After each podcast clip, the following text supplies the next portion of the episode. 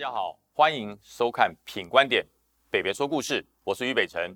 呃，这个礼拜大家可能都被我的新闻给疲劳轰炸了哈，我也很意外的，居然冲上了什么温度计的第三名啊！这真的，这真的是呃想都没想过。这这两天非常抱歉，让大家每天都看到于北辰，今天再看到我，千万不要转台，因为我今天不会讲那些你听起来乏味的事，今天要讲一个奋斗人生的故事啊！奋斗人生的故事，怎么奋斗人生呢？大家都知道，我离开国民党了，我离开了三十六年的国民党。那么大家说，哎，你怎么背叛了党？你怎么改变路线？不是，当年我们加入中国国民党的目的是什么？当年是为了爱国而加入了中国国民党。那年我十六岁，因为进入军校，党国一体，爱国就是爱党，要表现出爱国的热忱，就是入党最好的方式。因为党国一体，所以我在那个氛围底下，我加入了中国国民党。那也是一个很好的政党。我一直以跟这个先总统蒋公、跟国父孙中山先生拥有一样的党政为荣，所以这个信念在我心中放了三十六年。但是，呃，当我脱下军服退伍以后，我回到了党部报道的第一天，我开始要告诉我自己：曾经是中华民国，是国防部，是陆军照顾我。现在我退伍了，我能不能再帮国家做些什么事？所以我的观念还是一样。重回党部，因为爱党就是爱国，所以我重回了党部，开始推动党务的工作，开始了解了中国国民党运作的方式跟它的核心价值。这个我长久以来热爱的政党，它的核心价值是什么呢？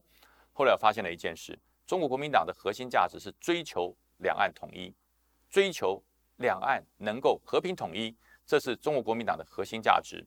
所以九二共识就成了国民党不能割舍的。灵丹妙药，那当然九二共识我也是赞成的哈，我也是赞成的，因为在呃当年中国改革开放，在当年美国要大笔的赚取这个中国的热钱的时候啊，市场人力等等，他抛不掉，他一定需要，所以美国是一力全力的倾向中国市场，那造成了台湾极度的被边缘化啊。大家如果有看啊，这个最近播出的一些当时这个。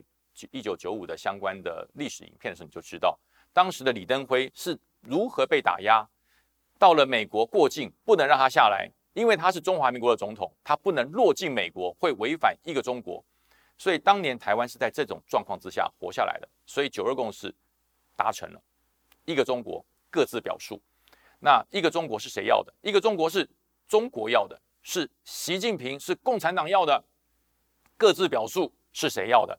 是中华民国两千三百万人要的，所以就用这种方式对对岸我讲一个中国，对我们国内讲各自表述，用这种方式啊讲的明白一点叫烟雾弹，讲的难听一点叫高明的骗术，让我们两岸维持了八年以上的和平共荣。但是呢，这件事情终究要让全国人民知道，要让全国人民清楚，而打破九二共识。一个中国各自表述的就是香港，香港五十年不变，对不对？马照跳，舞照跳，马照赛，这么多的事情，五十年了吗？香港变了，香港改变了，所以香港的一国两制失败了。那么，一个中国各自表述的九二共识呢，正面临极大的考验。正当习近习近平讲出了一国两制台湾方案的时候，我就告诉自己，没有九二共识了，没有九二共识了。九二共识应该把它收起来，不能再拿出来当成两岸和平的烟雾弹。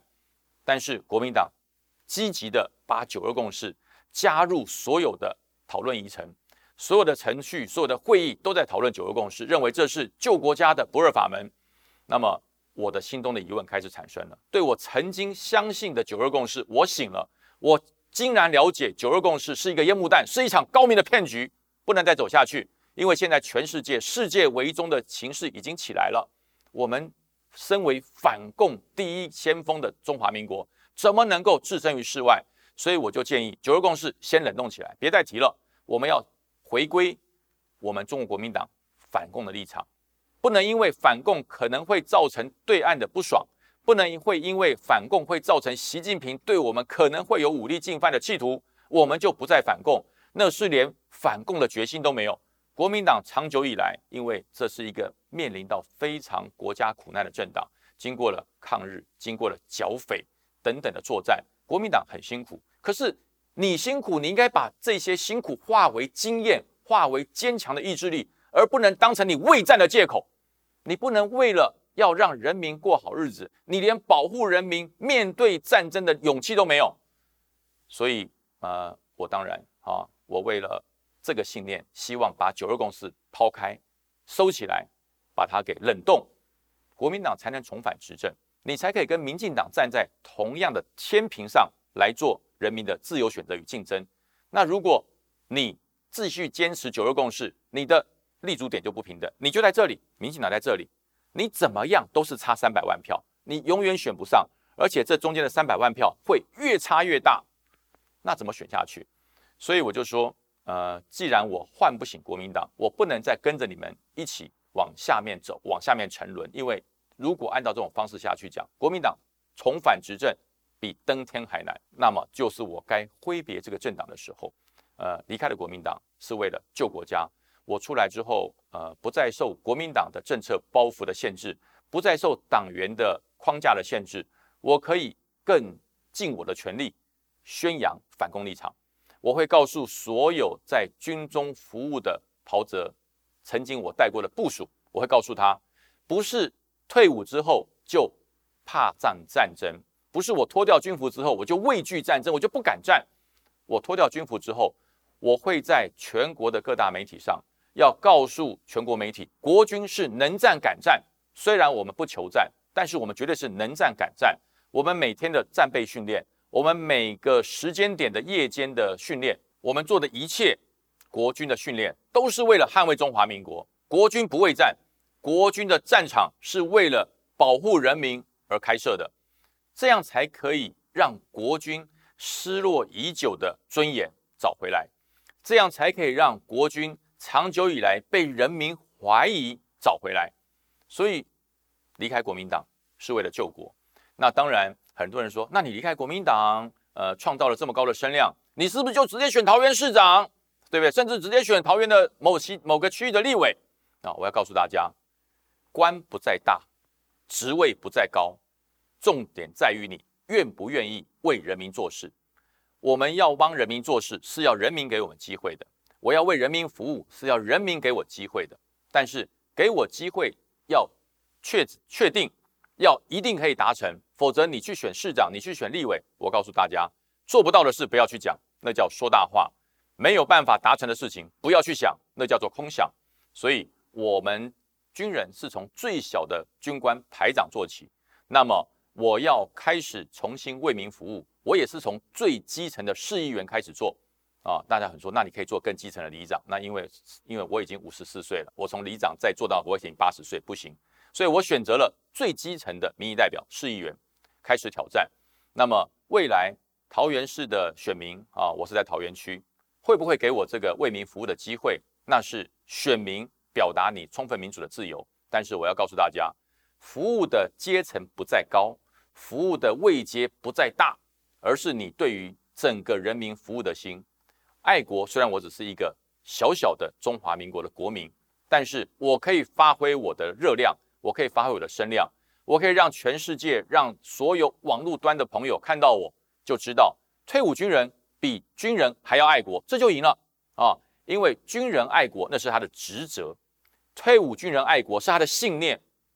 如果我的信念可以牵动了所有现役官兵的职责，让他觉得我正在执行一件非常光荣的任务，就是没有我。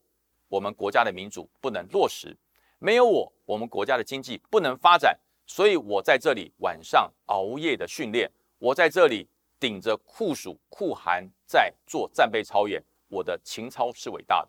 所以我觉得，呃，离开了国民党，当然，呃，会有一些割舍，因为毕竟在这个党里面，呃，待了三十六年啊，会有一些割舍。但是我觉得国家的大爱跟情感的小爱，我选择了国家的大爱。那当然，大家对于说，呃，两岸统一，你的看法如何？我要在这边把我的统一的信看法跟大家讲。我曾经在担任军人的时候，我在担任军职的时候，我绝对赞成两岸统一，而且是统一在三民主义的政策之下，是统一在自由、民主、人权的政策之下。但是呢，当我现在离开了军中之后，我发现了一件事：我们要去统一对岸啊，不可能的啊！还有很多人说，俞北辰你那么反共，那就建议蔡英文总统反攻大陆，不行。我告诉大家，现在只要出兵，不管你的意念是什么，就是破坏世界和平。所以反攻大陆已经是不可能的事了，绝不可能武力反攻大陆就是侵略，不可能。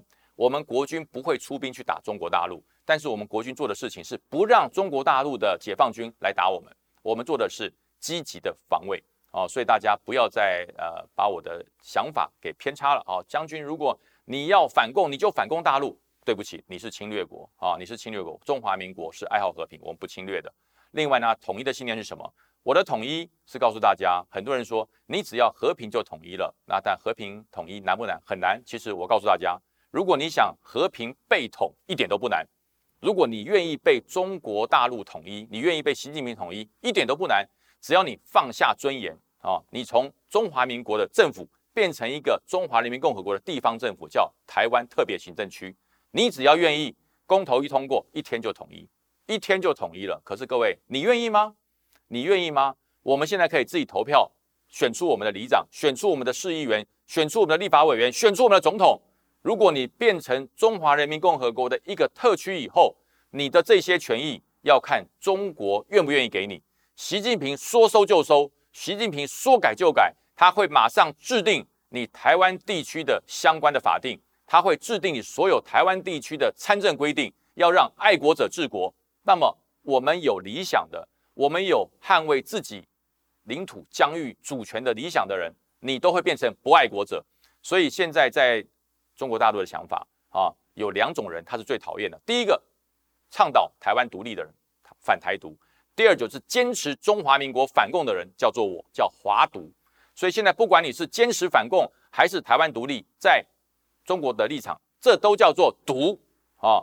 所以我要告诉大家，我们要坚持自己的反共立场。你说我华独，我没有意见，因为我是坚持中华民国是主权独立的国家。我应该要跟你说谢谢称赞，因为我的信念。影响了绝大多数的人，啊，所以呃，在这个二零二二年的刚开始，我要把我的新的人生、我的新的方向跟大家说明白，希望大家跟我一起坚定反共立场，坚持民主阵容，中华民国永远都是华人界最自由的国家，这才是我们的骄傲。